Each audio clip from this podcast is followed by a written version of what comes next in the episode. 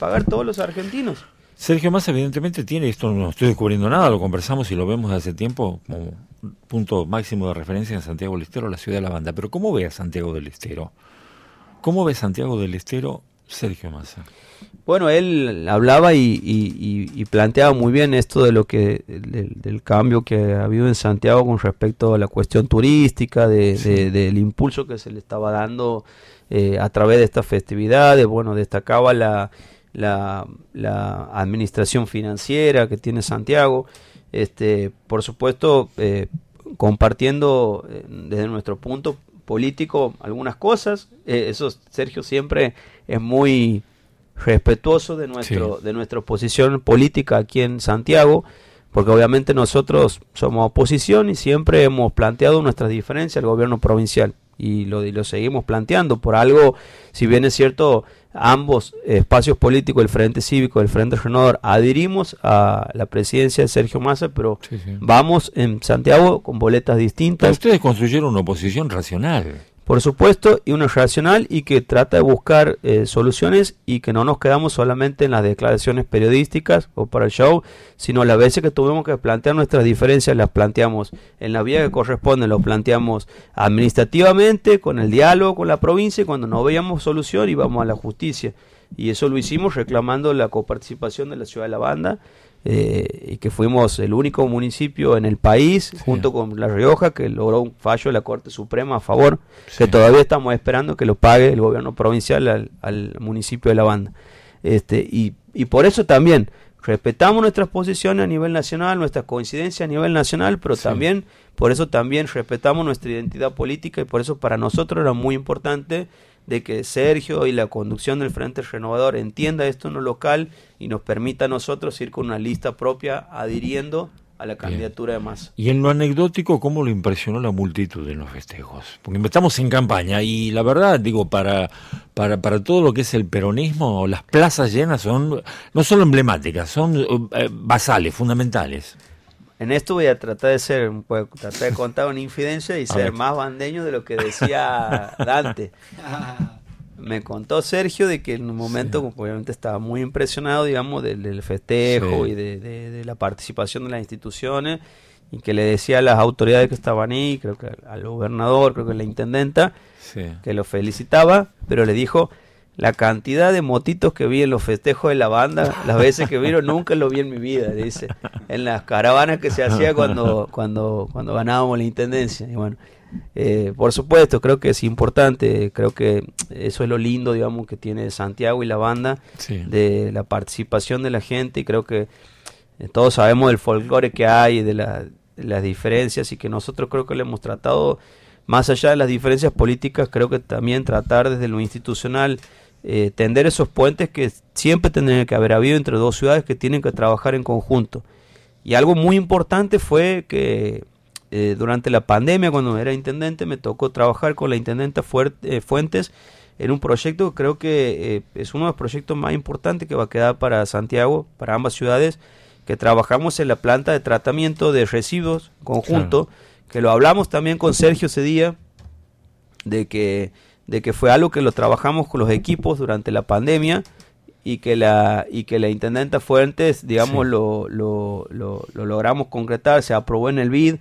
que es una planta de tratamiento en conjunto que vamos a tener que se va a resolver un problema eh, de los basurales a cielo abierto que tienen ambas ciudades tratando la basura cuidando el medio ambiente y que bueno y que el otro día digamos ese convenio fue sellado digamos ya ahora con el actual intendente Nediane y la intendenta Fuentes eh, Pablo, eh, es importante el llamado y la convocatoria a la militancia política que hizo Sergio Massa en el sentido de lo que hablamos hace un rato, ¿no? Esto de que hay dos tiempos, un partido de dos tiempos, pero él quiere que el primer tiempo todo el mundo concurra a votar. Hay un trabajo militante por hacer Digo, y hay un antecedente que no es menor y que creo que ustedes como hombres de la política, todos en general lo deben tener en cuenta y lo deben haber anotado y analizado, que es el tema de alguna abstención o desinterés, o llamarle como quieras, de no ir a votar en algunas elecciones provinciales.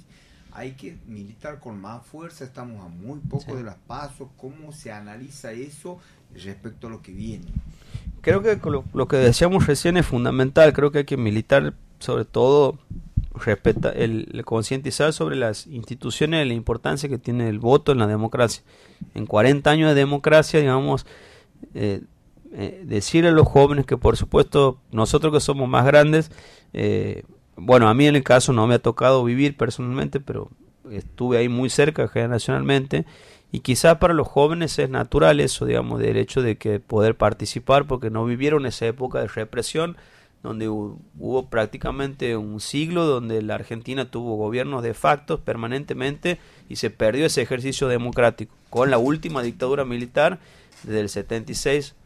eh, en donde digamos comenzó una etapa más sangrienta donde hubo más de 30.000 desaparecidos y donde querían realmente callar al pueblo y que haya una sola decisión, un unicato que eran los dictadores. Y por eso capaz nosotros, nuestra generación, capaz eh, revaloriza mucho más eso, la importancia de la democracia, ir a votar. Y los jóvenes, como es una cuestión natural, porque no lo vivieron, y que también, por supuesto, hay que decirlo, poco también de responsabilidad de la clase política, quizás se sienten desilusionados por falta de respuestas, pero más allá de eso, creo que no hay que culpar eso, sino hay que revalorizar la institución, la democracia, ir a votar, sea cual sea tu decisión, pero no pierdes ese derecho. Quizás todo aquello que vos durante todo el año reclamas o quieres cambiar o quieres mejorar o quieres reafirmar, porque también de eso se trata este, esta elección. Esta elección a través de su voto es un momento de defender nuestros intereses, defender el trabajo, defender la educación pública, defender la salud pública. Hoy en día la posibilidad que tiene una mamá de un barrio de poder ir a una salita de la banda de Santiago, de ir al hospital cuando se enferma y que te atiendan a tu hijo, o decir el hijo del trabajador, del obrero, decir, bueno, lo puedo escribir a mi hijo en el jardín de infante, en la escuela eh, pública del barrio, este, y que eso sigue siendo gratuito, y que por supuesto que hay que mejorarlo y hay que invertir mucho más. Pero bueno, hay que pensar de que los que proponen otra cosa, que hay que decirlo con nombre y apellido, tanto los libertarios de Miley como Juntos por el Cambio, Patricia Burri y la reta, van por eso, van por, quieren solucionar los problemas económicos de la Argentina, quitándole a los argentinos la educación pública, la salud pública, los derechos de los trabajadores, como pasó en el 2001 el 13% de los jubilados, o sea, volver a eso, este, y buscar un modelo solamente en el que se sálvese quien pueda eh, a través de tu, la famosa meritocracia como si todos tendríamos como si todos partiríamos de la misma línea de largada y todos hubiéramos nacido este hijos de, de, de gente pudiente este. El estado está para eso el estado se creó para tratar de, de igualar las desigualdades que existen y que son naturales este para poder sacar al que más tiene y poderle ayudar al que menos tiene y dar esas oportunidades. Bueno, eso es lo que tenemos que defender y decir a los jóvenes que están en la universidad, que van, que a los, a los padres jóvenes que todavía tienen la posibilidad, que, que mandan a sus hijos a la escuela pública y demás, eso es lo que tenemos que defender. Los derechos de los trabajadores, que no llegue el día de mañana a tu trabajo y que te corran eh, o te despidan sin sin motivo y no tengas un derecho a reclamar, este, o a decir nada, o a un derecho a una indemnización, o a un derecho a un fondo de desempleo que te pueda permitir este, poder paliarla hasta que vuelvas a conseguir laburo. Bueno, vienen por eso, vienen por eso. Ya nos pasó en el Macri, y lo peor de esto, lo decía Sergio el otro día, lo peor de esto, y lo marcaba Scioli también en el discurso, en el 2015, en la campaña del 2015, lo ocultaron. Dijeron que no iban a hacer eh, eso, que iban a defender, por ejemplo, este, las pensiones para, para los discapacitados, eh, los subsidios en el transporte, inclusive hasta el fútbol para todos, eh, que iban a mantener y sin embargo cuando hicieron, quitaron todo. Y ahora es peor porque ahora no solamente hacen campaña, sino que lo dicen lo que van a hacer. Este, entonces creo que, que es un momento de que el voto lo ejerzamos para defender esos derechos.